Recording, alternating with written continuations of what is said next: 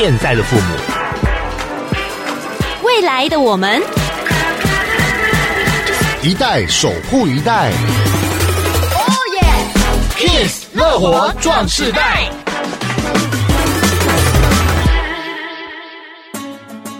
迎收听《Kiss 乐活壮世代》，我是曲曲，我是杨纯。杨纯，你知道吗？今天的主题，我马上想到韩愈说的一句话：“吾年未四十，而事茫茫，而发苍苍，而齿牙动摇。”而且呢，我相信听众朋友在听刚刚这一段话的时候呢，嗯、可能没有什么画面。嗯。可是我刚刚的画面是看到你闭着眼睛说，有点感慨的样子，对不对？很有感触就对了。对呀、啊，你知道吗？这个年过四十啊，这个眼睛视力就开始衰退了，那个速度会让你一瞬。之间，Oh my God，为什么很模糊？雾里看花，就是我觉得杨纯好帅啊、呃！是，那我还是觉得你这样就好了。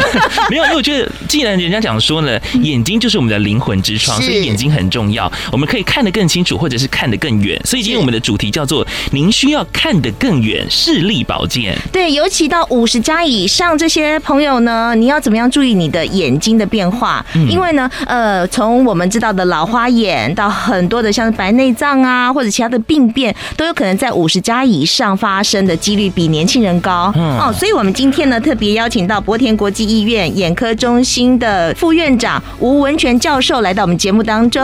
教授您好，哎，谢谢，呃，两位主持人好，听众大家好。教授呢，他在高雄地区眼科的权威啊，在全国也具知名度，所以今天特别请他来跟我们讲有关呢，在五十加以上的这群朋友们要注意什么样的视力的问题呢？那我就从刚刚主持人讲的那个含义的“五年为四十啊，是茫茫华苍苍”开始讲起哦。其实古代人跟我们现代人有很大的差别。是。那么古代人其实，在晚上的时候，因为那时候没有电灯啊，所以能够作业的情形是比较少，啊，都有些点油灯之类的。可是现在人因为有电灯啊，或者是很多的那个照明光，而且有三 C 产品，所以其实在晚上作业的情况很很常见。而且，其实我以我个人来讲哈，我年纪是大一点，但我觉得很多的人生的高峰。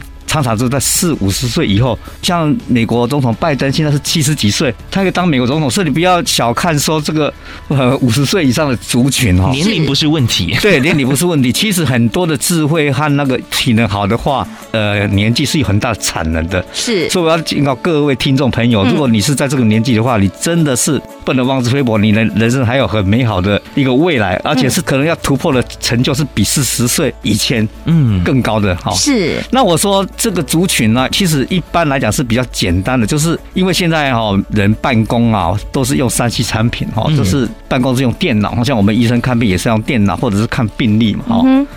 那我们眼睛一近距离工作的时候，我们那个睫状肌就会调节。啊，睫状肌就是在我们眼睛里面的一个水晶体旁边的正在旁边一个肌肉，它调整我们的视力。啊，这个睫状肌也是肌肉啊，就像我们跑步跑了一整天，脚当然会酸啊。啊，这睫状肌，你一直看一直看，没有休息的话，它就会疲劳啊，疲劳就会干涩，嗯，而且会视力会降低，所以他会觉得说，哎，我是不是视力降低？其实都是疲劳，而且疲劳干涉的话，就会产生干眼症。嗯哼，那干眼症的话，就是说我们的角膜就变成干燥。那干燥的话，就有点像我们那开车那个前面的挡风玻璃，你没有用雨刷刷过，当然不清楚啊。是，可是你润滑一下，比方说你休息一下，或者是用那个人工泪液，嗯哼，调节一下，哎，你会觉得哇，怎么变得很清澈？嗯哼，所以很多人啊，就是四五十岁来找我说啊，我最近视力变不好了，是不是我有时候摆了一张、黄斑部病变？其实一看都是一些调试批发。还有一种就是说，因为你眼睛有一些度数，是哦，比方说。近视眼是散光，你没有调整好，嗯，那你没有调整好的时候呢，自然你的使用就会吃力了，嗯哼，哦啊，比方说你老花眼，你没有配老花眼镜，你看久了就更酸，哦，啊，有的人就是不服老啊，他觉得说，哎，我为什么要戴老花眼镜？又戴老花眼镜的时候，人家说知道我是老了。啊，其实这个时候你就用老花眼镜来讲，很多症状就。轻松，其实这个只是你要舒缓他的症状的不适啦。对，就像刚刚还没专访之前，我就问教授说，为什么我早上起来那个眼球啊，红血丝好多？他就是是晚上睡觉的时候那个泪液蒸发，所以太干了。哎，晚上睡觉的时候，因为你眼睛都闭起来，缺氧，缺氧啊，缺氧的时候就会有干涩啊，干涩早上起来就红眼睛，所以你早上起来要一小时之后，嗯，就像说我们早上起来很疲倦，一小时之后就氧气有全身就比较舒服一样的道理，苏醒了，苏醒了，或者是借由人工泪液啊、凝胶之类去改善。人工泪液的话，它水的话会让氧气比较容易进入到角膜。哦，所以如果假如说平常比较容易眼睛干涩的话，在睡前如果滴一滴人工泪液也是好的嘛，就是睡前或者是保湿一下啦。对，保湿就是眼睛也要保湿啊。其实保湿就让你的眼睛好像水汪汪，那个 那个那个那个大家写那个水汪汪的那个童话公主的感觉。对，有那个漫画中就是眼睛就闪一个闪电那个。好会形容哦。就是这样子啊。所以我们刚刚现在讲的就是有关呢，呃，当开始眼睛开始出现有疲累，尤其现在哈人滑手机的频率很高。我看到一篇报道就是呢。我们眼睛都有平均的眨眼次数，可是自从使用手机的次数高了，高频率的话呢，因为你们很专注盯着嘛，所以你的眼睛眨眼次数就会减少，呃，也是会让你相对的获得滋润的次数减少。哎，真的，嗯，这个是有道理的。第一个就是说，我们眨眼就是让那个泪比较均衡哈。是，如果你眨眼的少的话，就是眼睛铺路这个空气比较多，会比较干涩。嗯，还有第二点就是山西产品很多都是蓝光啊。嗯哼，那有两。两派的理论，一派就是说那个蓝光哈会对这个眼睛，从角膜到视网膜到黄斑部都是会有它的伤害，有很多的呃做动物实验或都是有是。但是另一派的就是说，其实是没有了哈，就是因为说真的，现在的人不使用这些也没办法啊，所以应该不用那么紧张啊。只是说你用的时间要节制啊，哈，就是说，比方说五十分钟休息个十分钟，最好有时候去外面走一走哦，让我们眼睛如果看远的话，就是比较能够放松啊。哎，既然问到这个问题，就是防蓝光的那些镜片是有用的吗？能阻隔的吗？呃，那个当然是可以阻隔蓝光啊，哈啊，可是。这个是心理上是比较舒服啦，嗯，安慰剂吗？因为蓝光来讲，如果不是说你用很多的话，嗯。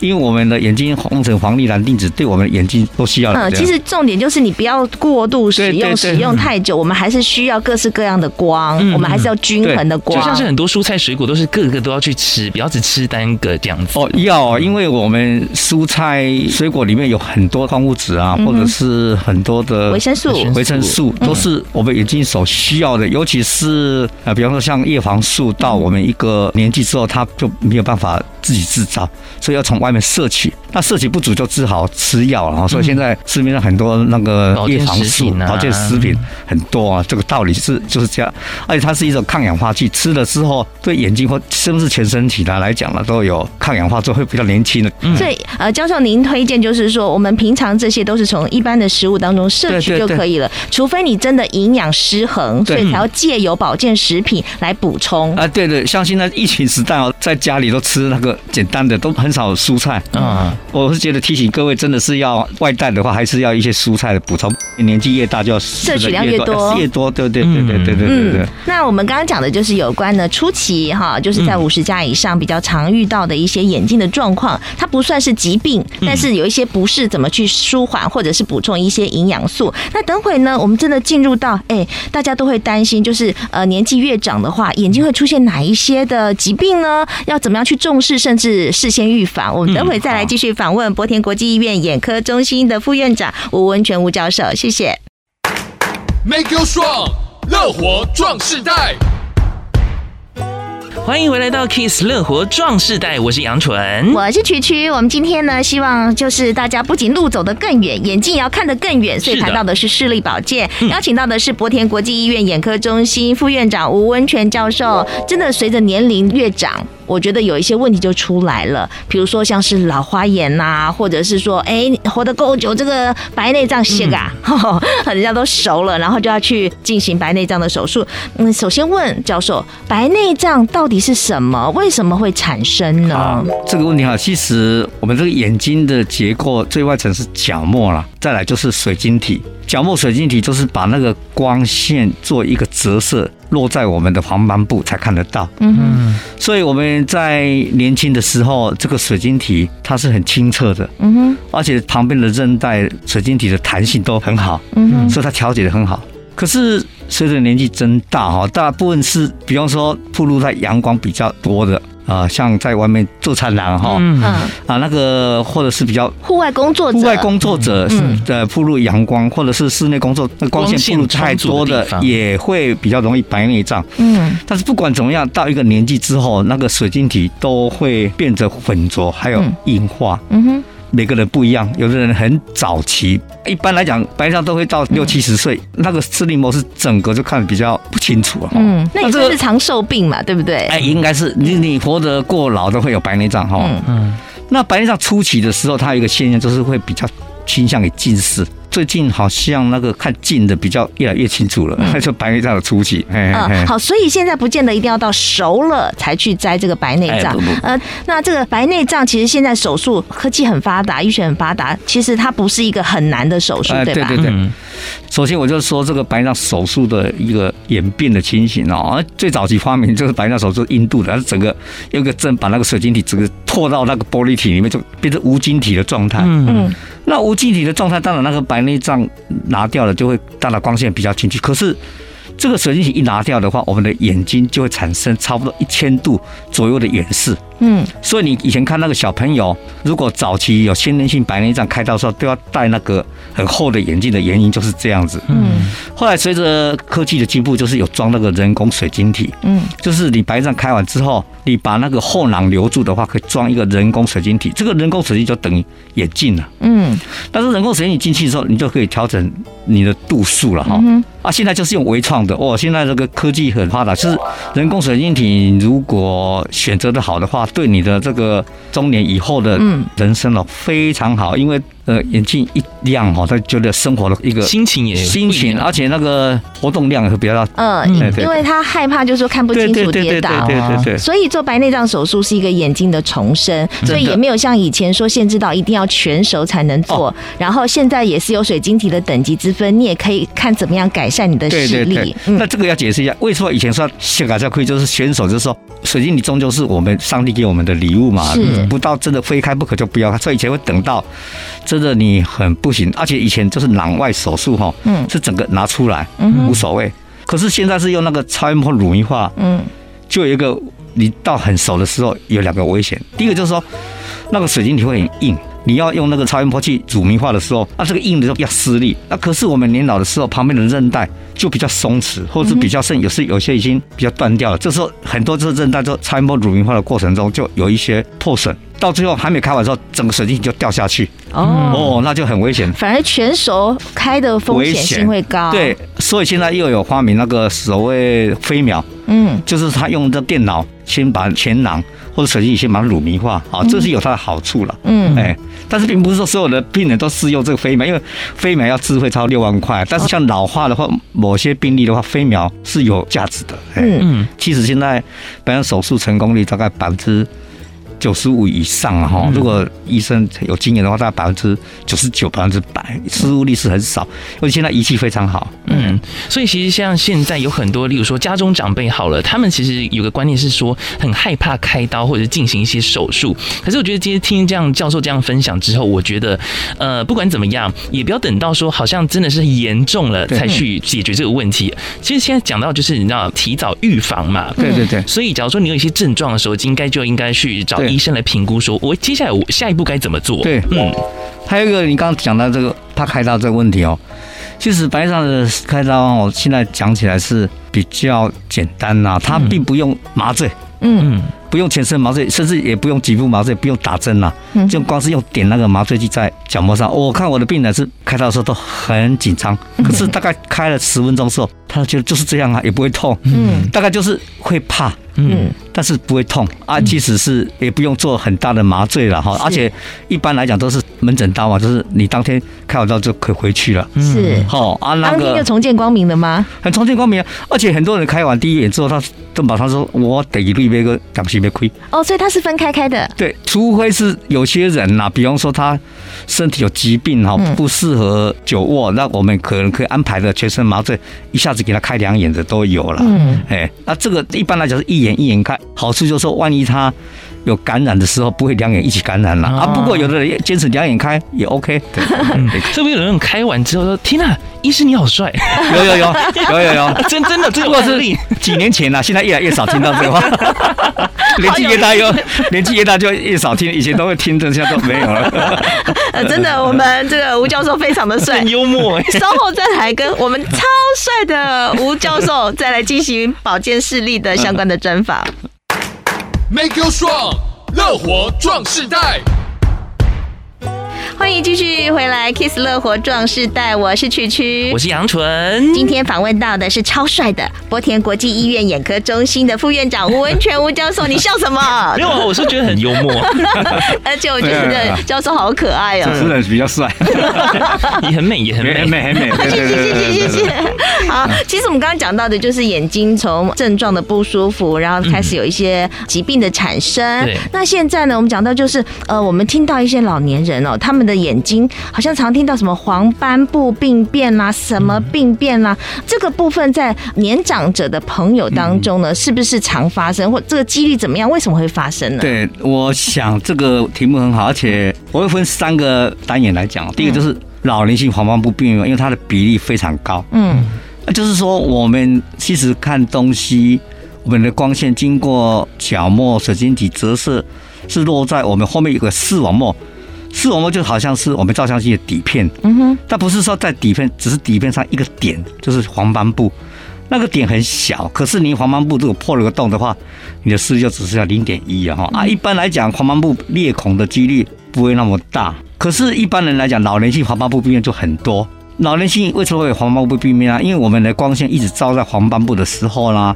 光线和这个黄斑部里面的感光细胞作用的时候，都会产生一些杂质啊。嗯，那这杂质本来是沉淀在黄斑部后面，是靠着这个色素彩个一个清除的工作，它好像是我们的清除单位哈。可是到一个年纪大的时候啊，一方面是那个莫洛膜的血管比较缩小，就是血液循环不好；那一方面就是我们的废弃物比较不容易排出，所以产生这个黄斑部就很多的。状况就出来，状况出来。嗯，那这个状况，老年性黄斑部病变初期的时候，就会有一些就比较退化。嗯，那到比较后面的时候，会分成两种。我们大家知道，所谓干性、湿性的哈。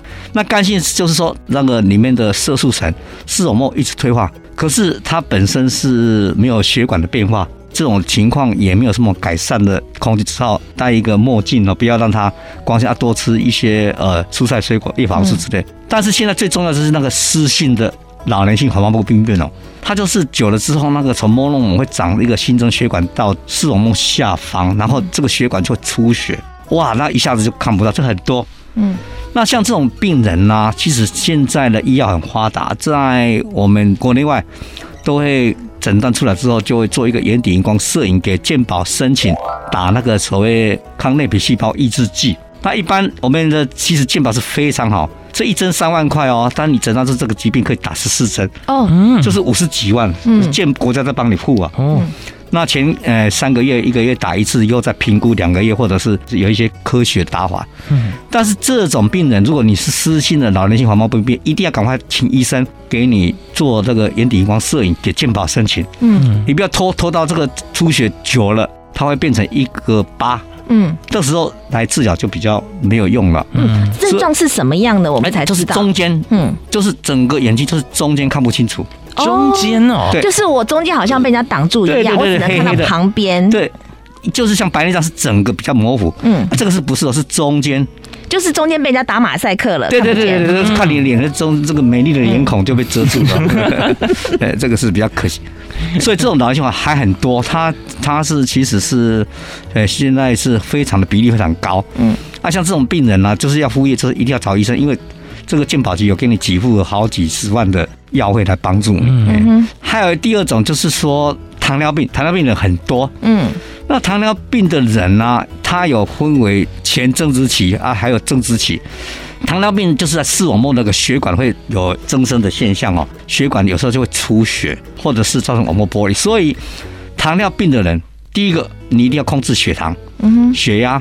胆固醇这三样一定要控制好。嗯，第二个就是糖尿病的人一定要定期做筛检。嗯，筛检哪里？哦，视网膜。哦，视网膜有的是要做眼底荧光摄影啊，一般来讲是呃黄斑部的那个电脑断层，可以看到里面黄斑部水肿。嗯，那如果有黄斑部水肿的话，也可以打那种健保给付的，它是八针，嗯，也是 anti-VEGF 哦，那个水肿会比较消失。就是说，糖尿病的一定要定期检查筛检，因为他的病程是变化的。所以其实年纪比较大，常常在跑医院的，就是这样子哈。嗯对啊，我觉得我最近去医院的比例也越来越高。因为你是去上班、啊，上班。最后呢，就是要讲到视力保健。嗯，我们总要是把眼睛照顾好嘛。你看，你知道吗？我这个两个眼睛眼球这么小，可是里面非常的精密。嗯、我听说眼科专科医师的养成非常不容易，因为眼球太小太精密了。嗯、那可是我们呃每天都要用到很多的眼力，怎么样来预防保健呢？一般我们来讲那个视力保健哈，很多都是那个血统。他为什么小朋友？很快这个近视一直增加哈，那但这个这有两种，一种就是曲光性的近视啊，它就是因为阅读，然后随着这个眼球增大就就增加。那一般曲光性的近视到二十岁就会终止，可是有种病理性的近视，它二十岁的时候会继续扩大到，那是基因的问题。出社会以后哈，就是工作呢，如果有禁忌的三 C 产品的工作，要有节制啊，哦，不要说晚上就熬夜这样子，这都是对身体折磨，对眼睛也是折磨。嗯，然后如果是有干燥，就是要保湿。嗯，哦，然后如果有度数，就要配眼镜。嗯哼，然后到五十岁以后，我想最重要还是要医院找医师。嗯哼，先把你的情况，比方说看你有没有白内障、老年性黄斑部病变、糖尿病病变。做一个整体的一个审备之后呢，应该做定期怎么样保养？啊，饮食来讲呢，多吃那个蔬菜，吃蔬菜都会比较漂亮啊，这都大家都知道的。然后对眼睛也是一样啊。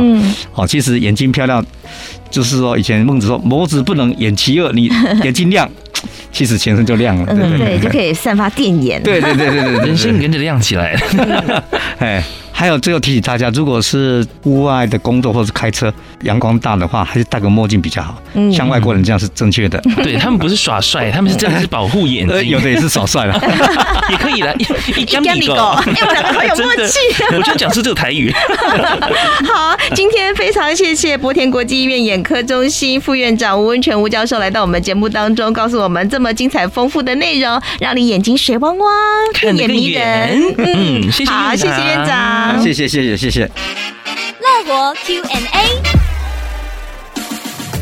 大家好，我是高雄波田医院眼科中心副院长吴文全。家人在浴室打开灯的时候，突然看到很快飞过的黑影从眼睛下方跑出来，但是一下子就不见了，不清楚是自己的眼睛有问题，还是真的看到昆虫。想请问医生，这就是所谓的飞蚊症吗？所谓的飞蚊症，哈，就是我们玻璃体里面的杂质啊。那我们眼睛水晶体后面的是玻璃体。玻璃体本身结构是胶原蛋白的结构，可是到了一个年纪之后，这些胶原蛋白流失之后，就会形成所谓的飞蚊，有时候会一闪而过，有的是会长期在那让你看得到。可是这个飞蚊一般来讲是没有什么大问题啊，玻璃体的退化，对比较近视，尤其是五百度到九百度的人，如果这个飞蚊突然增多，甚至有那个闪电出现的时候。就要找眼科医生，尤其是视网膜专科医生，把瞳孔放大看你的眼底，因为这些飞蚊有些是因为你的眼睛突然产生一些小裂孔，那个裂孔出来的一些杂质或是出血点。